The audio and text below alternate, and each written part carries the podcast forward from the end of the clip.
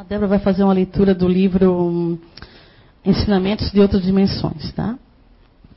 Saúde do Espiritismo.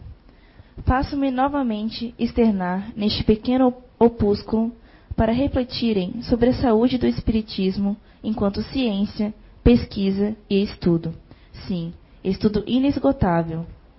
E os baluartes e os bandeirantes que abriram picadas e caminhos para o entendimento das lides espirituais, onde a contaminação não tem advindo do sectarismo ou sincretismo, mas de combaterem as novas ideias e as mais velhas que ainda não foram nem praticadas em sua essência, nem sua estrutura precursora. Os tempos modernos sofrem de paciência e de escutarem.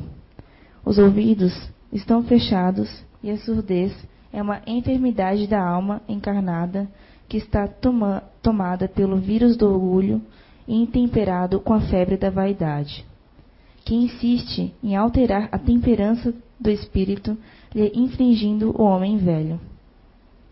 Quando intendente, tive breve crise febril de vaidade, mas logo busquei a farmácia e me mediquei com desinteresse e depois com dose homeopáticas de simplicidade. E em Matão, cada vez que a idade terrena avançava, maior a vontade do combate interior, e fui convocado a comunar e fazer com que milhares conhecessem o Espiritismo, que ainda estava saudável.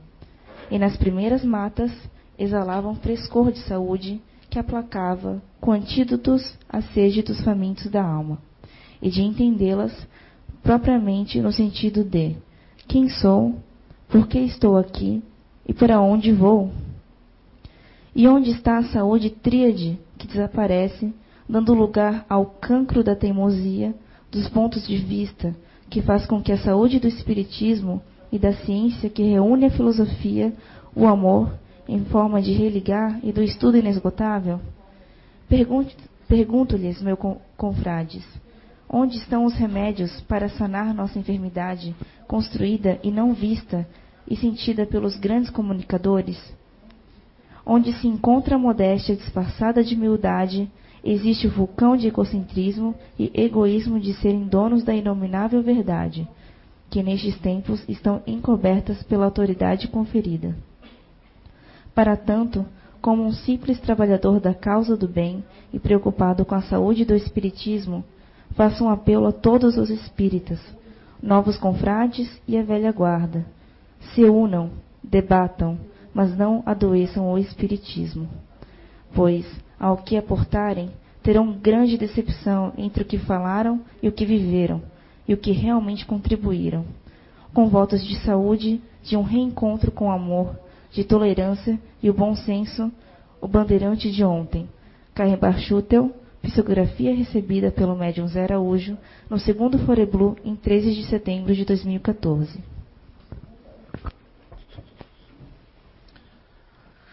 Senhoras, senhores, senhoritas, boa noite e muita paz para todos. Primeiramente, antes de não sei ainda o que, que eu vou falar, ela pediu para mim fazer uma palestra livre, né? Então, primeiramente, eu gostaria de tirar essa questão desse título de ser a pessoa aqui que traz o conhecimento, ou ser o médio principal, isso nunca existiu aqui nessa casa. As pessoas aqui gostam e que têm necessidade de ídolos e de necessidade de deusar pessoas. Aprendi ao longo desses 30 anos com o senhor Allan Kardec de que isso, os outros dogmas, né, eles têm chefes o espiritismo, ele não tem chefes, ele tem uma organização, uma pessoa que é eleita, tanto que só certa feita eu fiquei como presidente da casa, mas foi porque a espiritualidade pediu, mas eu não queria, né? Tanto que não tenho vocação para ser presidente de nada.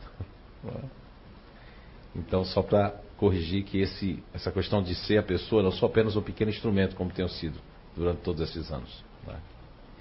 Então, para que vocês possam entender um pouquinho o que é, como foi que chegou a ser recanto do saber. Tudo iniciou há muitos anos atrás, para ser mais exato, há 18, quase 19 anos atrás. Eu essa jovem aqui, que agora ainda não está tão jovem como eu conheci, né? Ela foi buscar um homem lá no Nordeste. Encomendou, mas não me conhecia, também não conhecia ela. Isso é brincadeira. Ela foi gerenciar uma fábrica aqui do Sul, no Nordeste, mais propriamente de Brusque. E eu saí de uma empresa, veja só como é que é o destino. Eu saí de uma empresa com carteira assinada, eu como gerente geral estava muito bem, o dono da empresa não me deu demissão, e eu queria ir embora dali, de Recife, queria ir embora de todo jeito. Uma coisa, uma vontade, tinha feito oração no final do ano, eu preciso ir embora. Só que desde os 13 anos que é para me vir para cá, para o sul do país. Morar no Rio Grande do Sul, minha mãe proibiu. Minha mãe está até aqui hoje. Vou matar ela de vergonha hoje. Ela está ali, ó. Ela veio, pegou um avião só para ver aqui, eu ia falar mal dela. Aquela é minha genitora nessa encarnação, né? Então, ela não, não, deixava. Depois, isso era para trabalhar com o pessoal que é com o padre dela do Rio Grande do Sul, tinha um alto peça, não deixou. Depois eu, eu fui, eu, eu, a gente, meu pai abandonou minha mãe com cinco filhos, aquela ali uma heroína, não se prostituiu nem nada, e era classe média alta, passou da classe média alta para a miserabilidade. Minha mãe passou, a gente passou um sufoco, né mãe? E aí, nisso, eu com 14 anos, eu, eu, psicografava na escola Liceu de Artes e Ofícios, que eu não pude continuar por falta de dinheiro de passagem. Me lembro que eu tinha uma psicografia muito rápida com essa mão, às vezes 40, 50, 60, 70 páginas, só que a professora estava dando um ditado, nunca vou esquecer o nome da professora. O nome dela era Isa, Dona Isa. E ela disse: ninguém toca no lápis, põe a mão para trás, né? E eu vou dizer as palavras para testar a memória e o ditado português. Era assim antigamente. E aí eu botei a mão para trás. Para mim, a minha mão estava para trás. As duas, porque eu sentia, inclusive, segurando essa. Mas que nada, essa daqui estava escrevendo lá, ó, tuf, tuf, tuf, tuf, tuf, tuf, já virava a folha sozinho, tudo, tudo, E a menina dizendo, Sora, Sora! A professora, o que foi? Ele está escrevendo, só falou que não era para escrever. Ah, e eu dizendo, eu não estou, eu dizendo, eu negando, ó. E aí o pessoal dizendo, mas você está escrevendo. E eu negando ainda, quando eu olhei para minha mão, aquilo ali, fiquei assustado. Muito novinho, né? Fiquei assustado, 13 anos, fiquei assustado com isso. E aí fui chamado para a diretoria. Meu Deus, e agora? Para me explicar.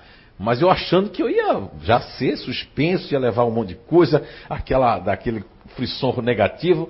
E aí o diretor, eu nunca vou esquecer, saúde, o Varela, que era um, meu, uma pessoa muito sensível, o Roberto também, os dois diretores. Foi você que escreveu isso aqui? Eu disse, não, não fui.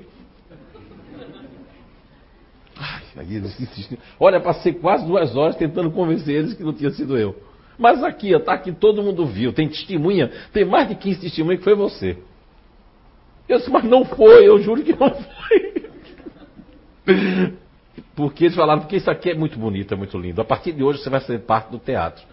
E vamos transformar isso que você escreveu, na verdade, escrito uma peça de 40 e tantas páginas. Que se chamava O Amanhã Nos Pertence. Fui ganhar um prêmio por isso, e eu querendo dizer que não tinha sido eu. Na época eu não entendi, não foi? Ganhei um prêmio, né? Tava a Paula Tran e Tônia Carreiro, dois atores da Rede Globo na época. Eu ganhei o mais jovem eh, poeta, não sei o que lá. E quando chegou em Portugal, que eu tive em 2013, mas vamos para Portugal, depois eu chego em Portugal. Então, isso, a mediunidade me acompanha desde os 8, 9, 10 anos, já não me acompanha. A mãe da minha mãe, que era índia, filha de índio, tinha uma mediunidade também muito grande. Várias mediunidades também. Isso é hereditário também. E aí tá. Me conheceu na cidade, eu pedi demissão nessa empresa, que eu estava muito bem.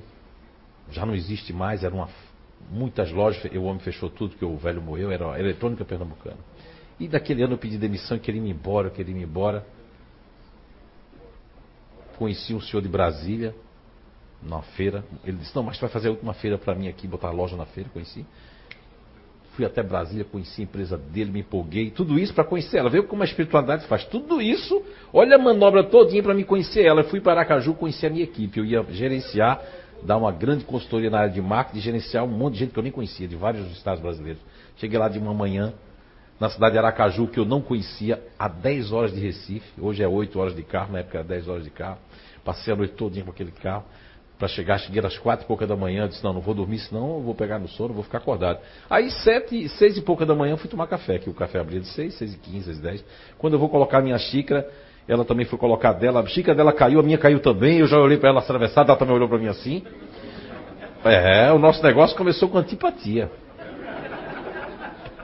Ela fez assim para mim, eu também fiz assim para ela, né? E como pode duas pessoas de temperamentos fortes, né? Viver tanto tempo junto, né? Porque eu viajo muito. Né?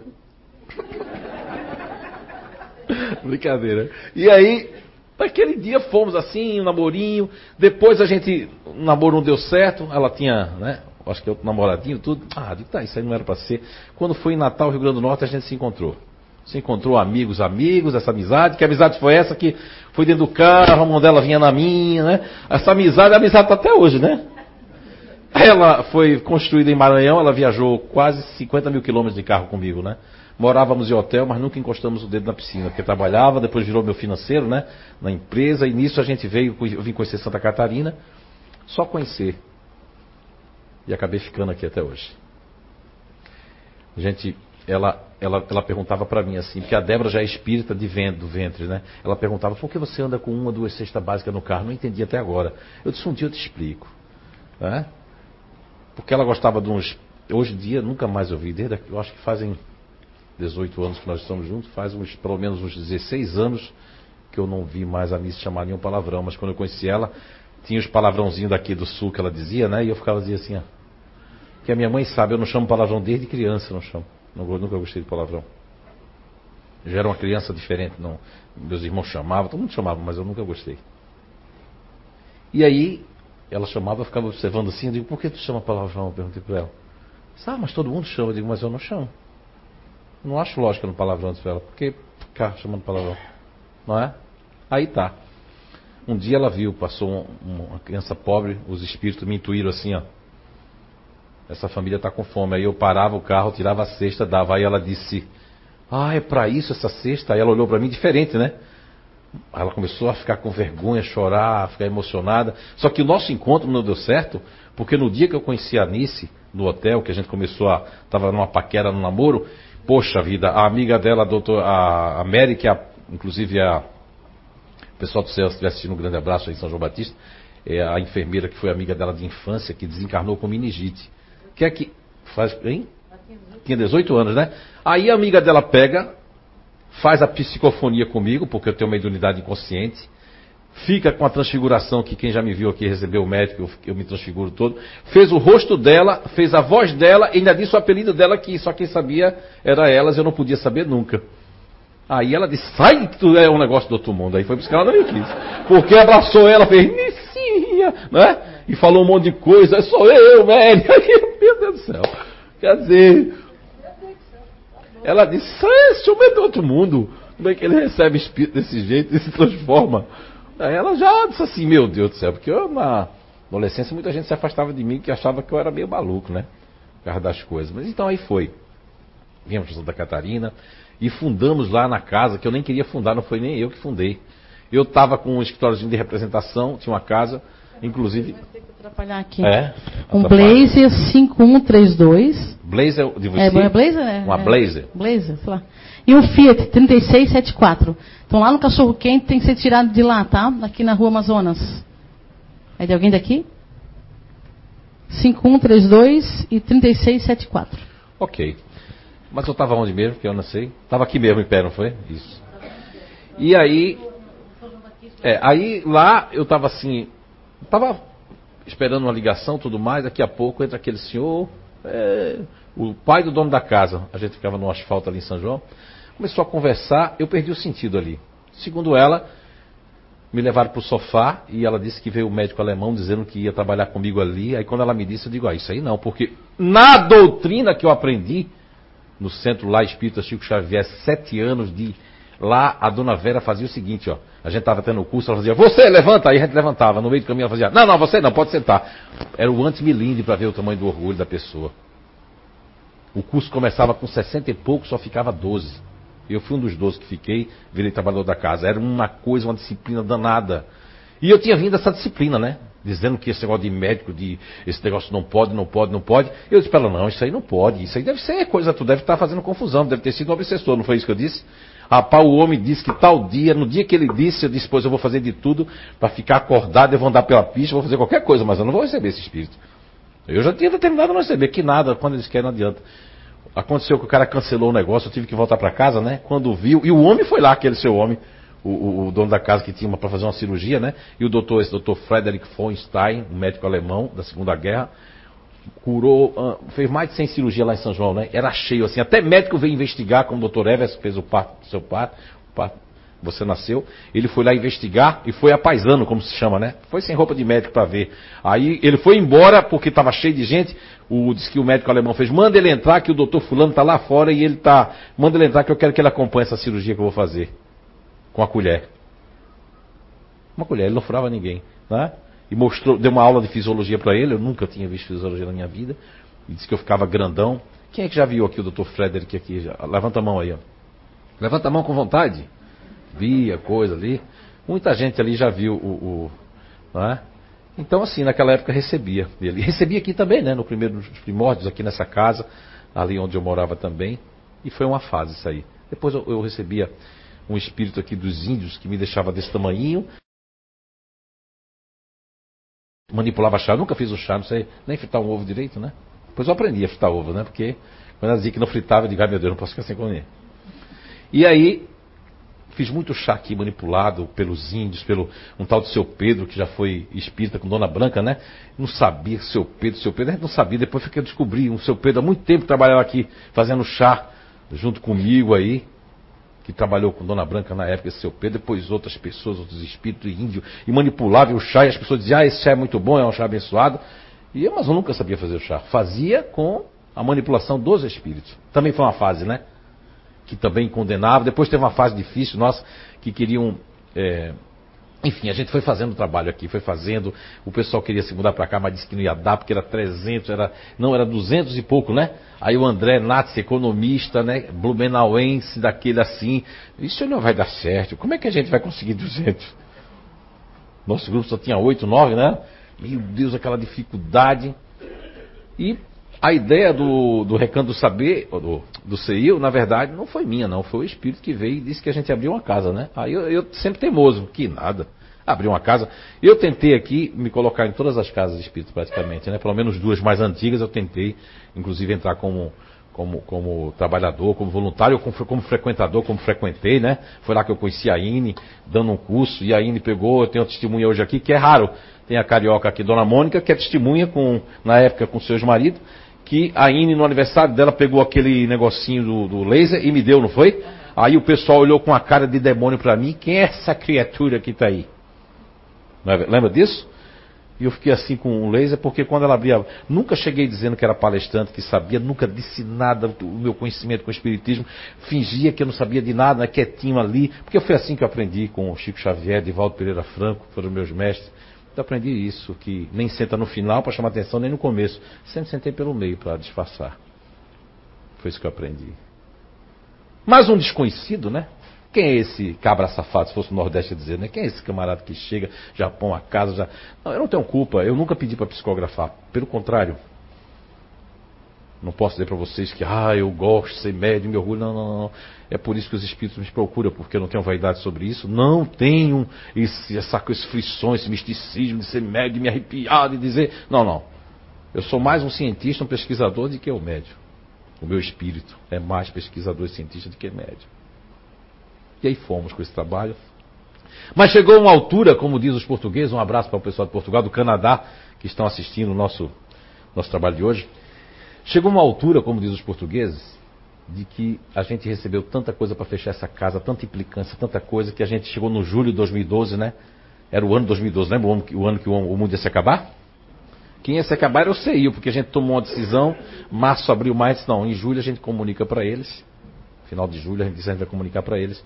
Se quem quiser continuar com a casa, quiser tocar, a gente cansou, não foi? Chega, a gente não merece isso, a gente já sofreu muito, a gente, porque o espírita sofre, rapaz, você não sabe, porque as pessoas julgam, pré-julgam, diz que é isso, inventa coisa.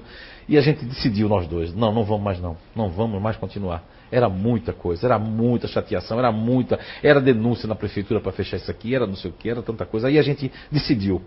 Isso foi julho de 2012, né? Em agosto de 2012, Essa aqui fez só mais um mês e a gente já entrega para fazer uma reunião, porque julho estava todo mundo de férias. Vê o que aconteceu. A gente querendo procurar o pessoal daqui, os espíritos levaram todo mundo para outras coisas, não deu para a gente conversar. Em agosto, eu estou aqui, né? Meio já, não, não cansado daqui, mas cansado dessas coisas. A espiritualidade disse assim: Olha, estão dizendo que é para botar uma mesa aqui, mas eu nem me toquei que a mesa era para mim psicografar. Botar uma mesa aqui, porque lá daqui a pouco estão dizendo que vai ter psicografia. Bem, eu achei estranho, botamos a mesa. E naquele mês de agosto de 2012 eu comecei a psicografar. Tinha, veio naquela época umas 15, 10, 12, 14 psicografias. E, pô, porque já tinha acontecido lá, né? Quando você entra lá em casa, ali na rua Goiás ali. Aí voltou aquela psicografia. Porque eu nunca disse quando é que vai voltar, eu não sei. Não sei se vou receber psicografia. Eu já dei palestra aqui, no meio da palestra, eu só acreditei porque ela mostrou e depois me disseram. Eu comecei a psicografar aqui no meio da palestra. Imagina você que está dando uma palestra, seu, seu QI, seu arcabouço está todo voltado para uma palestra. Isso é mostrando que nós não comandamos o nosso corpo. Podemos ser tirados hoje. Você pode desencarnar hoje. Não estou rogando praga para ninguém, mas você pode, eu, você, qualquer um aqui. Isso é grande prova. E aí fomos surpreendidos com isso, e ali ia mudar a vida do CEIU, ia mudar a minha vida, ia mudar a vida de todos nós aqui. Aquele agosto de 2012 mudou a vida do CEIU para sempre. Hoje nós somos assistidos por 17 países, né? A gente mudou a vida de Blumenau. As pessoas não querem ver isso por conta de, de um sentimento, coitado, inferior, que eu tenho pena de quem sente que é a questão do despeito, né? É a questão de, de assim aconteceu com Jesus. Todas as pessoas que quiserem fazer alguma coisa de bom vai sofrer despeito, perseguição e um monte de coisa. Você tem que ter. E, e eu vi como eu, eu e ela, nós éramos fracos ali em agosto de 2012 até agosto.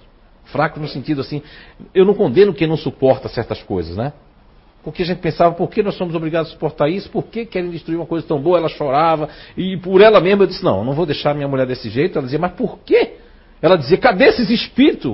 Ela dizia, cadê os espíritos que. Eu disse, mas meu Deus, eu mostrava a história de Jesus, Chico Xavier mostrava para ela, mas com uma catarinense, né?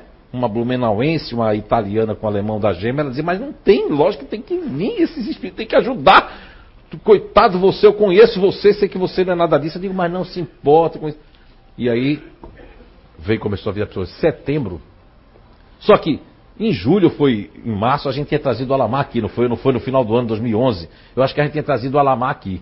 O Alexandre queria muito trazer o Alamar, eu disse Alexandre, como o Alamar dizia, é polêmico, né? Então eu trouxe em 2011 o Alamar aqui. Foi muita coragem, porque disseram que aí é que a nossa casa ia fechar de vez, não foi? Aí foi quando começou aquele negócio, agora fecha a casa. Agora vai ser não só, vai ser, agora vai ser a Polícia Federal que vai vir, né? Do, se o Sérgio Moro tivesse até, iria fechar. O negócio estava, aí estava condenado mesmo. Eu, eu trouxe o Alamar, né? Que desencarnou, espero que esteja aqui. Não senti a presença dele ainda. Se sentir, vou dizer. Também se não sentir, não vou dizer, porque isso é a pior coisa do mundo é quando você quer ser médio e que você quer sentir coisas porque os espíritos perturbados pegam você e inventa que tem um familiar, faz uma psicografia, pedem documento. Pessoas me dizem, olha, quando a gente vai ler YouTube, tem gente que não conhece vocês que pergunta se fizeram entrevista. Alguém aqui teve alguma entrevista? Levanta a mão quem já teve entrevista para dizer o nome, para dizer o nome do pai, da mãe que faleceu ou dizer alguma coisa. Levanta a mão alguém aqui que já fez alguma entrevista aqui. Ninguém vai levantar a mão aqui. Ninguém. Porque nunca houve isso na nossa casa. Não fico orgulhoso em saber como cheguei em São Paulo esse ano, ano passado. Esse ano eu fui dar um, fazer um trabalho em São Paulo profissional, você foi comigo. Você viu o que a mulher falou?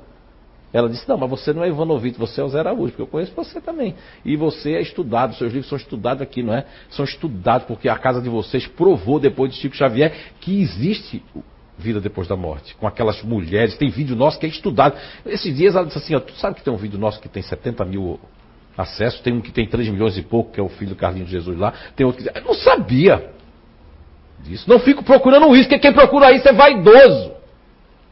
É quem quer notoriedade, precisa, não é feliz consigo mesmo. Só é dado as coisas àquele que realmente vai saber viver com aquilo, senão você não vai saber viver com aquilo. E aí, meu, porque eu falo assim, você não podia pegar mais leve, não? É que tem um que faz assim. Eu. Mas então, e aí foi, né? 2012, foi um marco na história do CEIU. Nunca mais o CEIU seria o mesmo. A gente não sabia. Nós éramos tão inocentes, senhoras, senhores, senhoritas, que Eles disseram que era para continuar fazendo o que a gente já fazia em palestra. Tem muita gente hoje que quer saber o que, é que a gente faz. Todo mundo aqui é voluntário, não tem ninguém da área. Quantos anos, pergunta aí, Roberto Oliveira, quantos anos a gente tem fibra ótica aqui? Cinco anos, né? Transmissão desde 2009 que a gente tem transmissão. Lutando, sem dinheiro, sem nada. A gente não, a gente tem que ser divulgador do Espiritismo.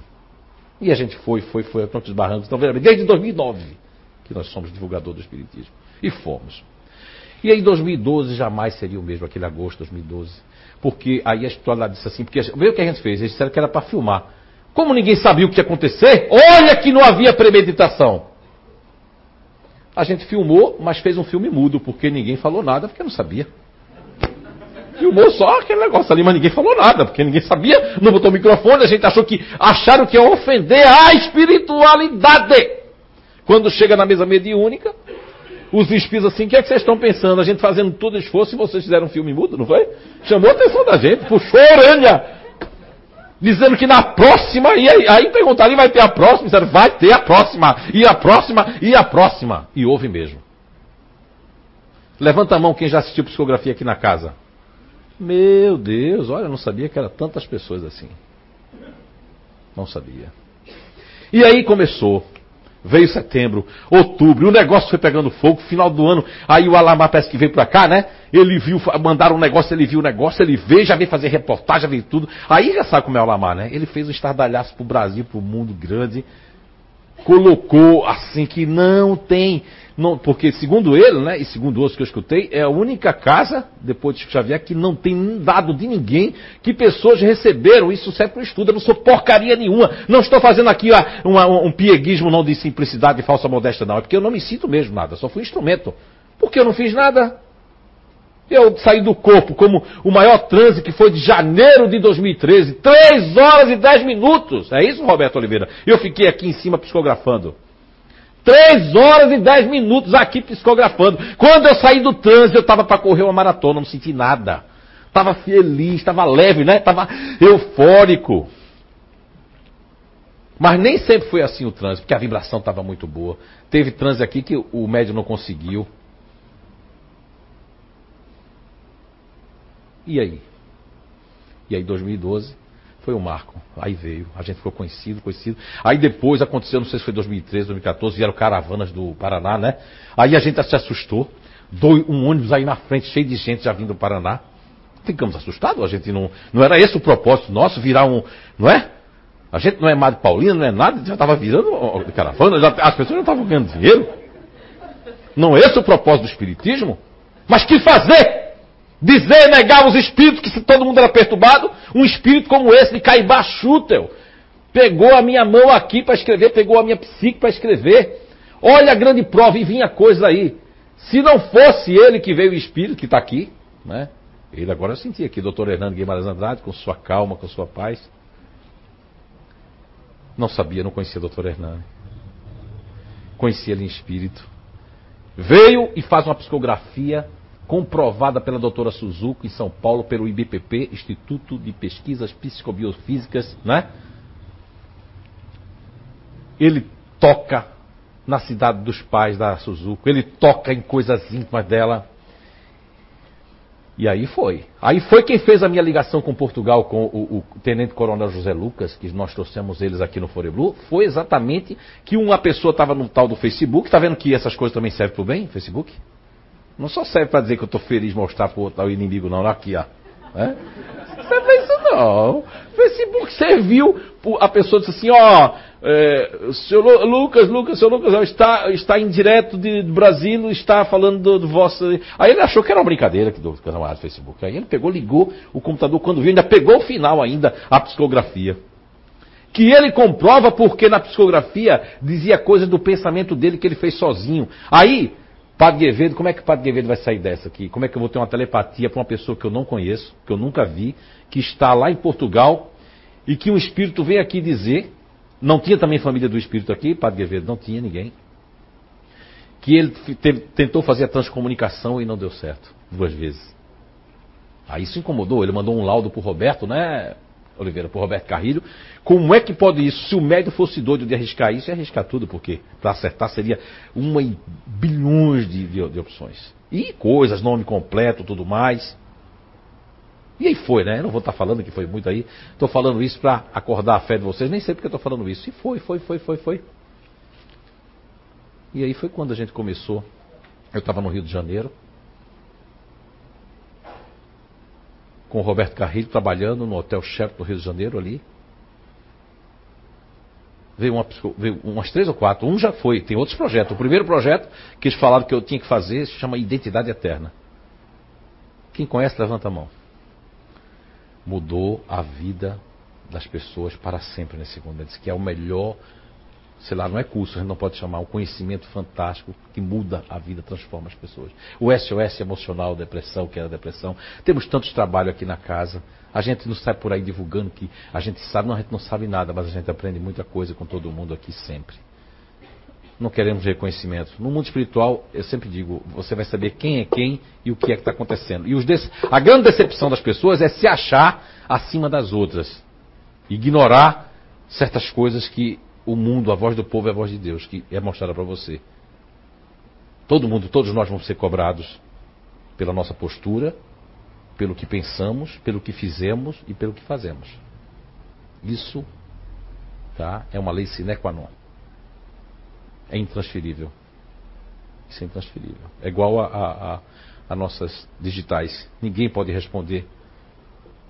E ninguém vai ter uma digital igual a nossa. E aí foi. Vieram grandes espíritos nessas psicografias. Conheci o grande espírito Dr. Hernando Guilherme Andrade. Caibar Schutel, um bandeirante do espiritismo, que eu já tinha ouvido falar, mas não conhecia essa retórica. se você pegar como ele escreve, uau, você está tendo não sei quantas psicografias aqui, né? Uma atrás da outra. Um em inglês, que essa menina aqui, o grande bloqueio que eu tenho com a língua inglesa, eu devo a ela. Porque sabe inglês desde sete anos, quando eu começava a falar inglês, eu fazia, meu Deus, pai, está muito feito o inglês. Fala o teu alemão, o teu russo, espanhol, que é melhor. Desiste do inglês. Aí vai eu fazer um trabalho voluntário em Londres ano passado. Que coragem, né? Pô, eu fui para Londres sem saber falar inglês e dei conta de tudo, comi e vivi lá e, e dei conta. Eu entendi o que eles falavam, que é o carro da psicometria, não vou negar que também é bom essas coisas para a normalidade, né? Porque a gente. Um dia eu fui pegar um metrô, todo achando que estava certo, o espírito fez. Você está errado, é o do outro lado.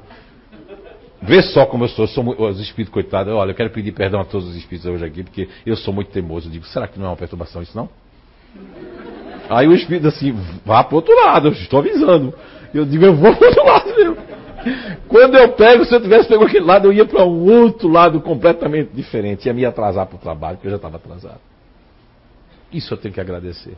Muito, muito. Eu recebo muita ajuda. Muito. Eles já me deixaram dois, três dias dentro de casa, doente, sem eu poder sair.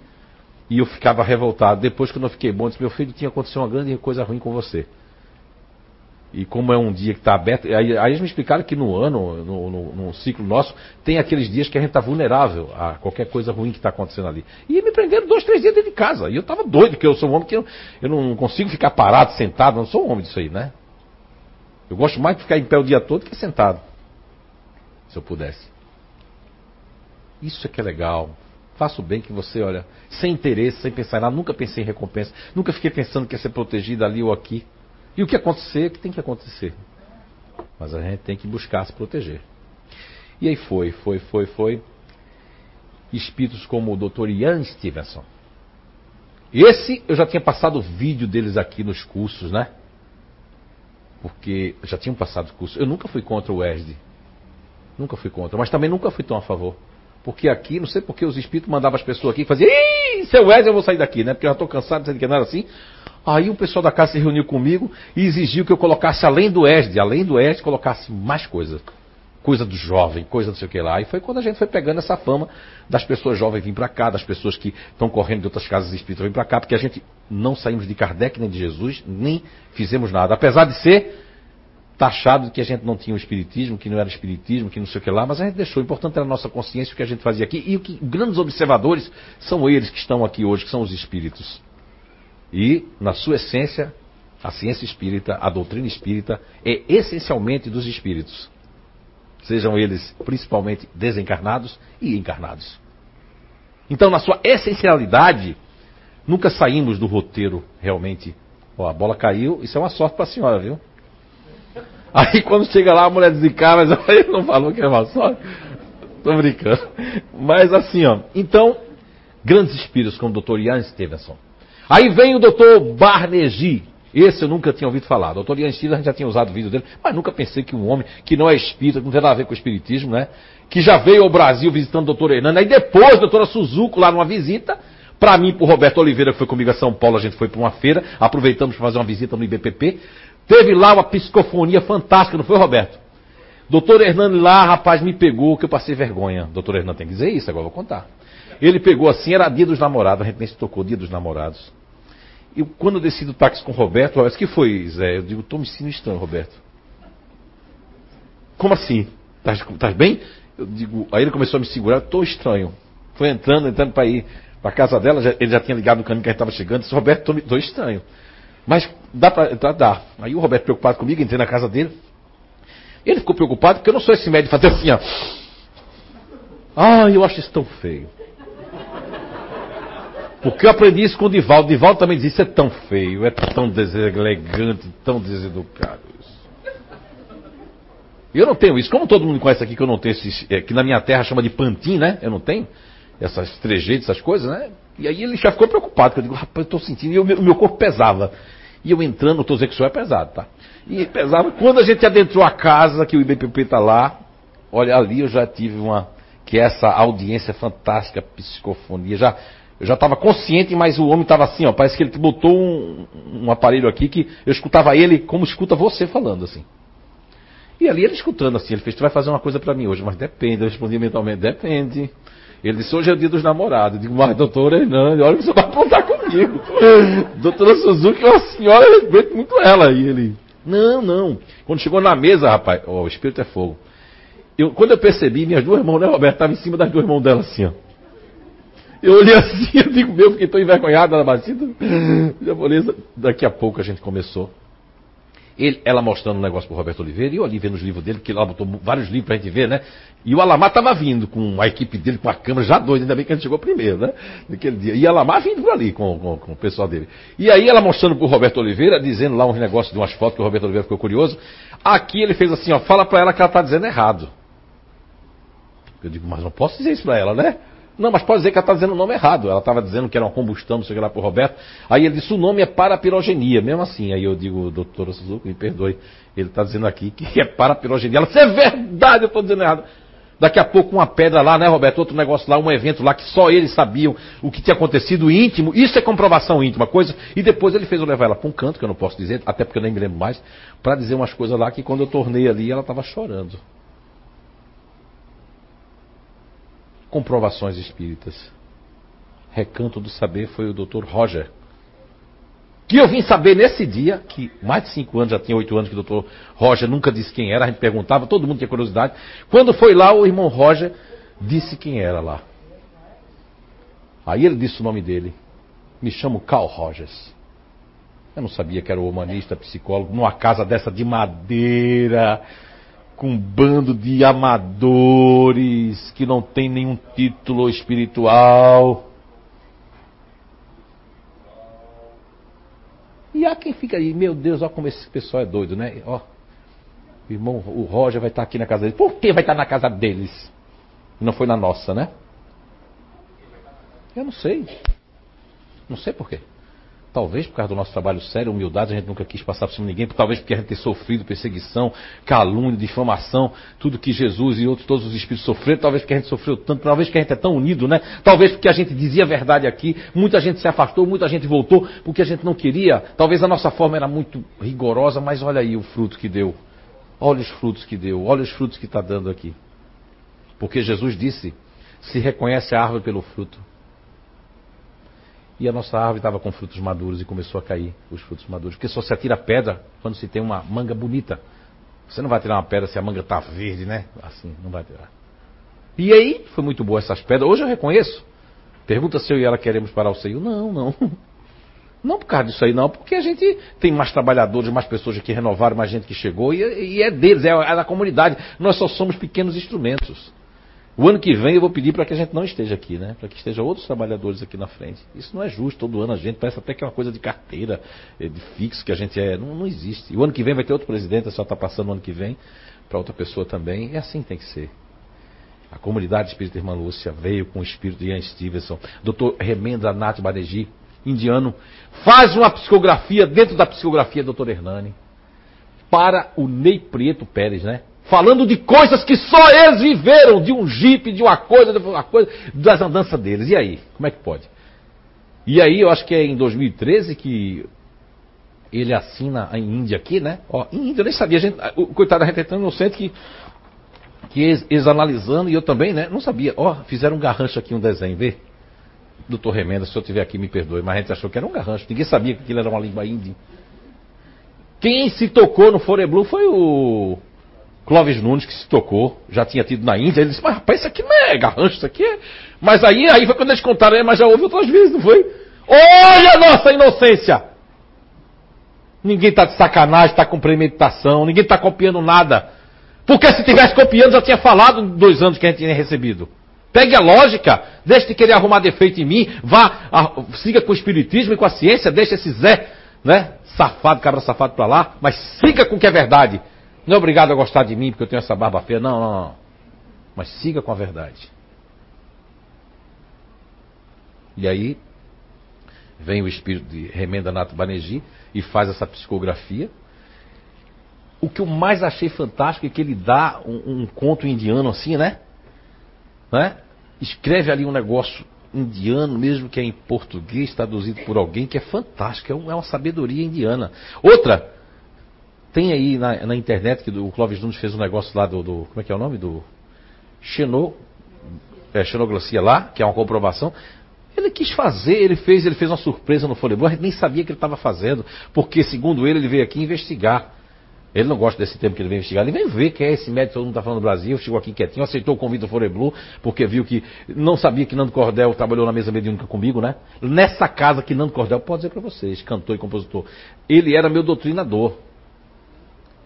E ele disse, ele sabe a disciplina que eu e ele tivemos. Uma, era uma disciplina, uma disciplina. Trabalhei com ele na caravana da sopa.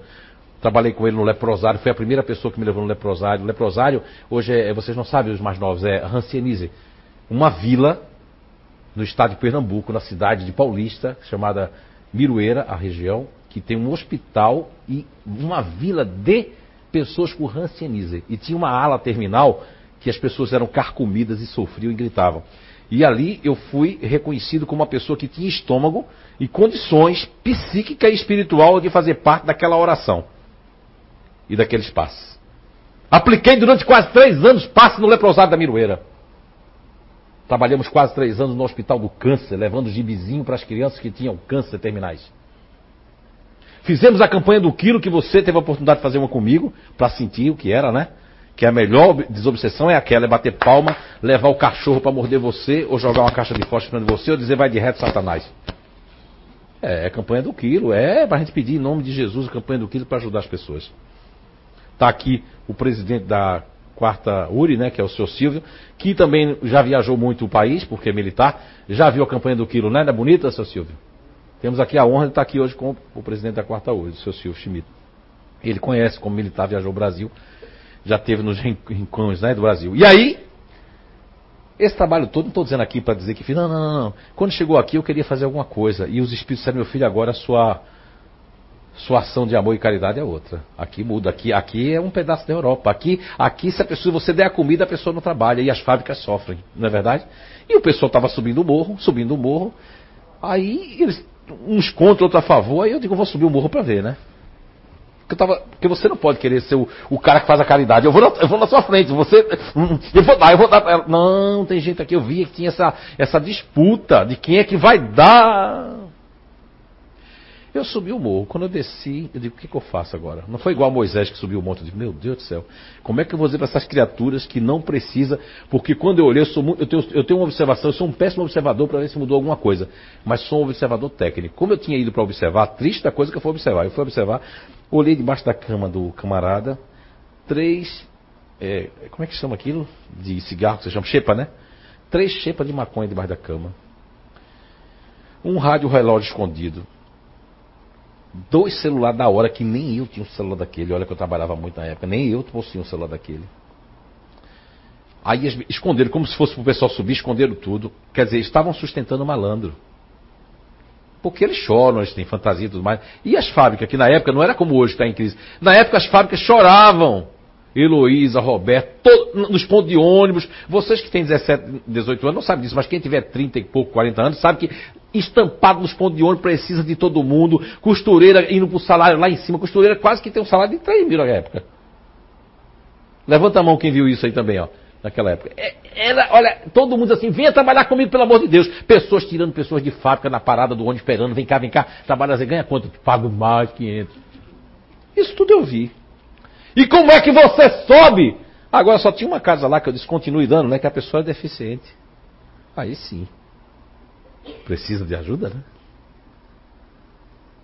E aí houve briga, as pessoas saíram daqui, né? Porque queriam fazer a caridade em nome de Jesus mas não fazia a caridade moral, que fala a irmã Rosália no Evangelho segundo o Espiritismo. Que é a caridade de ter paciência com seus familiares. Que a caridade começa em casa, com paciência, com amor, com entendimento. Como é que eu posso ter caridade com os estranhos, mas com os de casa eu não tenho caridade? Ah, mas agora tem gente que na ponta da língua diz: é que são meus inimigos de outra vida. Mas falta um pensamento aí, né? Cristão.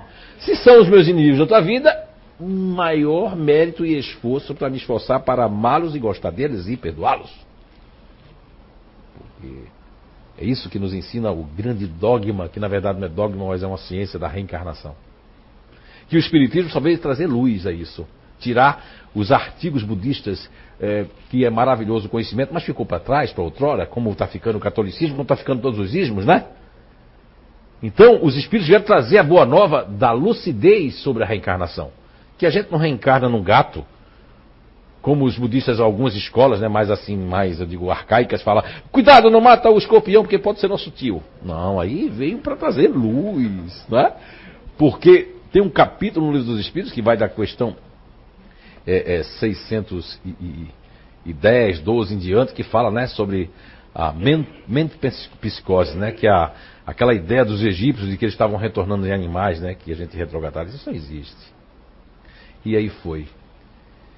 O seio foi se tornando um recanto do saber, a gente foi recebendo espíritos ao longo dessas psicografias fantásticas, livros vieram, doutor Hernando Guimarães Andrade, depois veio o, a, Miluviana, que é uma pessoa conhecida na cidade, tinha vindo, mas não veio psicografia. No dia que ela não veio, aí tinha alguém aqui que já ligou para ela que o filho dela veio dando comprovações. Aí foi, depois ele veio disse que, mentalmente disse para ela, porque meu filho, eh, em sonho, algumas coisas que eu não podia saber nunca, ele respondia para ela quando ela estava aqui, respondia da psicografia. E outros casos de estudo do Rio Grande do Sul, do rapaz que, que disse no carro o pensamento da irmã que ela nunca contou a ninguém, que não abraçou ele, ele sofreu um acidente, que é o Chico Viale. Quer dizer, coisas que o Roberto entrevistou e que não podia saber. Hã?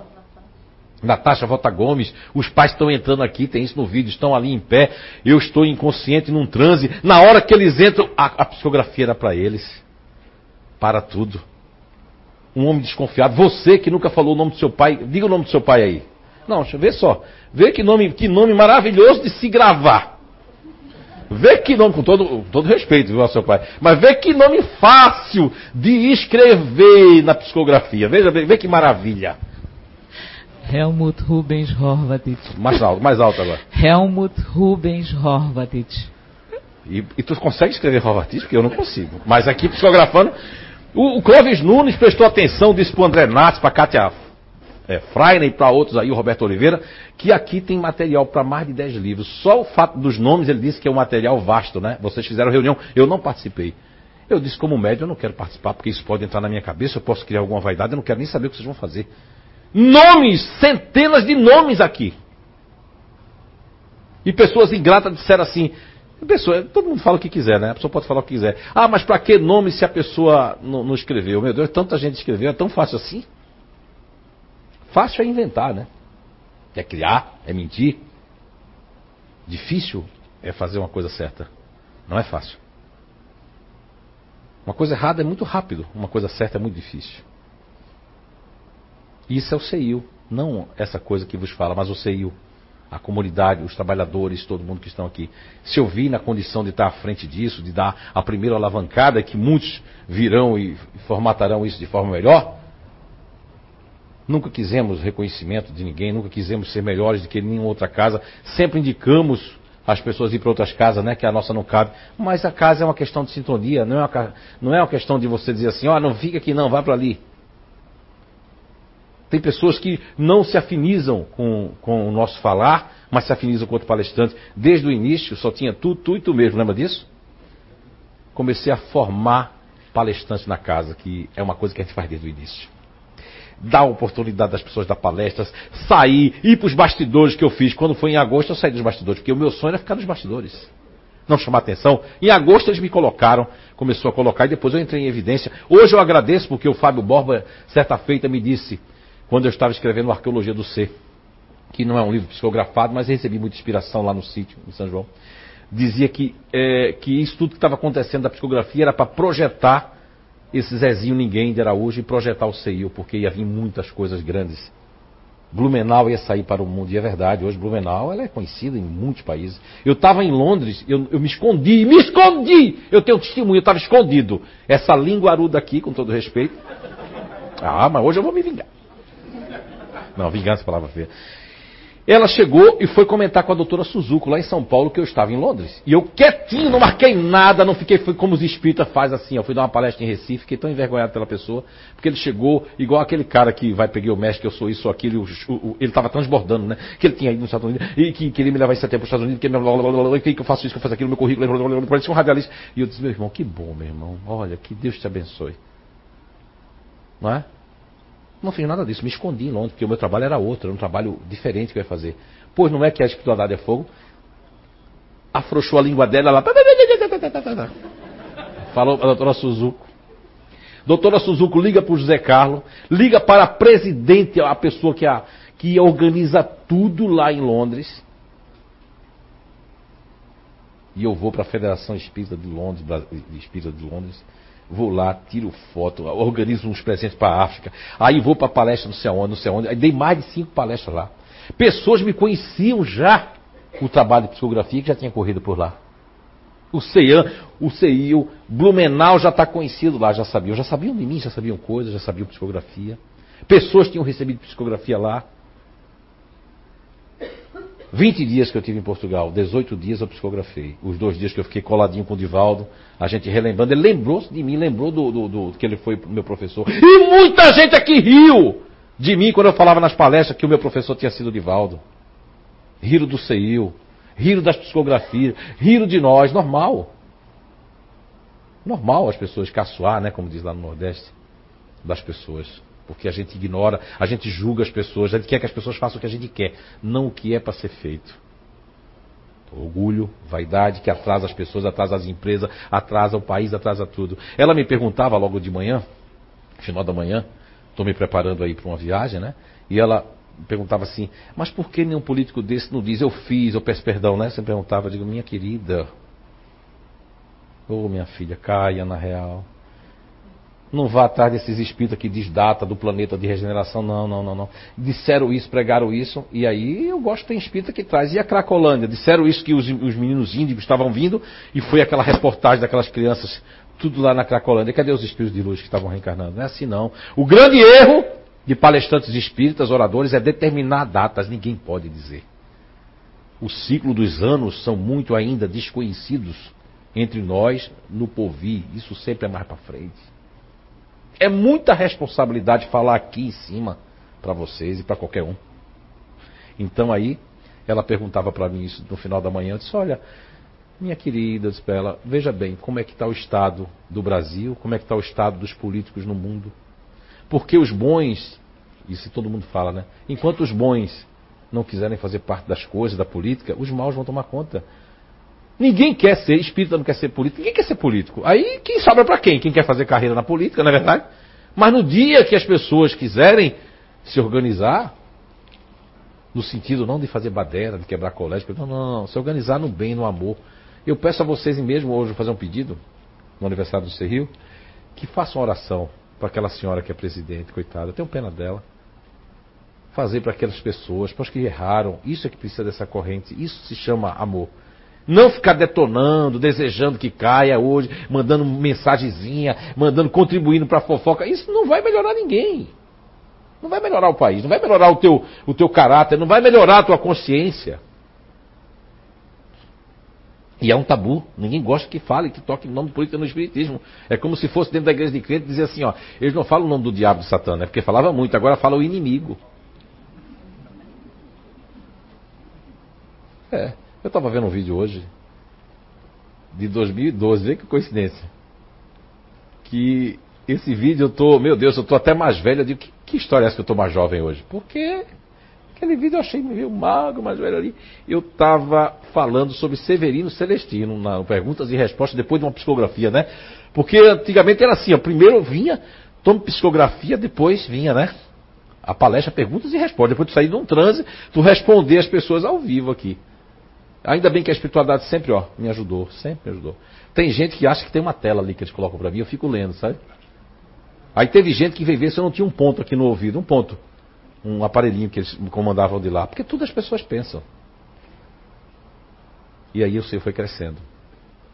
Dr. Hernani Guimarães Andrade tinha feito uma pequena, não é profecia, mas um prognóstico, que um dia a ciência ia conseguir comprovar, não a reencarnação, que já foi comprovada, as pessoas não querem ver, mas comprovar que que existe espíritos imortal. E ele quis dizer o seguinte, que não nós espíritas, não pessoas, mas pessoas que não são espíritas. E vejam bem, não faz muito tempo, Dr. Robert Lanza, o New York Times, né, fez uma homenagem dizendo que ele é o terceiro mais importante cientista vivo. O New York Times. Só fala depois de muita conclusão. Para quem não se lembra, ele foi um grande, grande estudioso e foi quem deu um grande, grandes avanços com as células tronco. Também fez clonagem dos animais que estavam em extinção. Dr. Robert Lanza, há pouco tempo entrou para conhecer a física, a mecânica quântica, a astrofísica e depois de tudo isso, chegou à conclusão de que a vida e a consciência são essenciais para o universo. E que existe vida depois da morte e que a gente não morre e que a gente vive para sempre. O nome do livro dele é Biocentrismo. Fala do biocentrismo. Pode colocar lá no Google Biocentrismo. Robert Lanza. Tem nada a ver com o Espiritismo. Os cientistas começam a chegar cada vez mais perto daquilo que o professor Rivail se tornando Allan Kardec em 1857. 14 anos de trabalho, tem um aneurisma cerebral. E funda, né? A ciência espírita. Que no Brasil houve essa miscelânea de religião, essa coisa toda, que isso é normal, cada país vai ter. E o país de origem dele, o espiritismo não é tão forte. Isso é mais forte nos Estados Unidos e outros países do que lá na França. Tive no túmulo de Kardec em 2006. Tinha mais brasileiro. E sabe o que, é que os brasileiros fazem no túmulo de Kardec? Enfia flores. Pedido. Como se ele fosse um santo. Você vê como a gente deturpa. Os franceses, os europeus chegam lá e reverenciam de uma forma boa. Não é? Chega lá, tá cheio de flor, cheio de coisa. E o CEIU, como recanto do saber, traz o esclarecimento. Vai buscar as respostas quando nós não sabemos vai buscar com que as pessoas se perdoem. E a gente tem que dar exemplo, aqui a gente não tem mágoa de ninguém, não é ressentimento de ninguém. Por nós todo mundo voltava, todo mundo volta. Agora é lógico, existe o caminho de volta que quando você pega atalhos, o grande problema do ser humano em geral é querer pegar atalhos. E quando você pega o atalho, pode ser perigoso. Podem assaltar a sua consciência, podem assaltar o seu caráter, podem fazer alguma maldade com tudo que você havia aprendido, mas nada é desperdiçado. Tudo é somado na boa ciência, né? Divina que é o amor, a tríade que eu falava um dia desse aqui no Perguntas e Respostas. A moral, o amor, né? E o conhecimento, a evolução, a experiência. Como muito bem pergunta Allan Kardec na questão 804 do Livro dos Espíritos. Porque nós temos aptidões diferentes. E a resposta é muito longa, mas assim diz: assim Deus o quer, para que possamos experimentar variadas experiências na carne.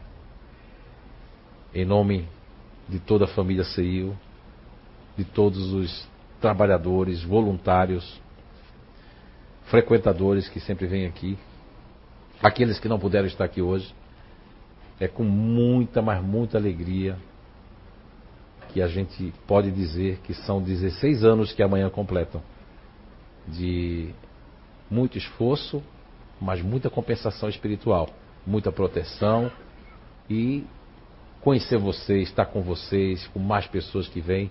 Isso é o recanto do saber. Isso é o CEIU. Muita paz para todos.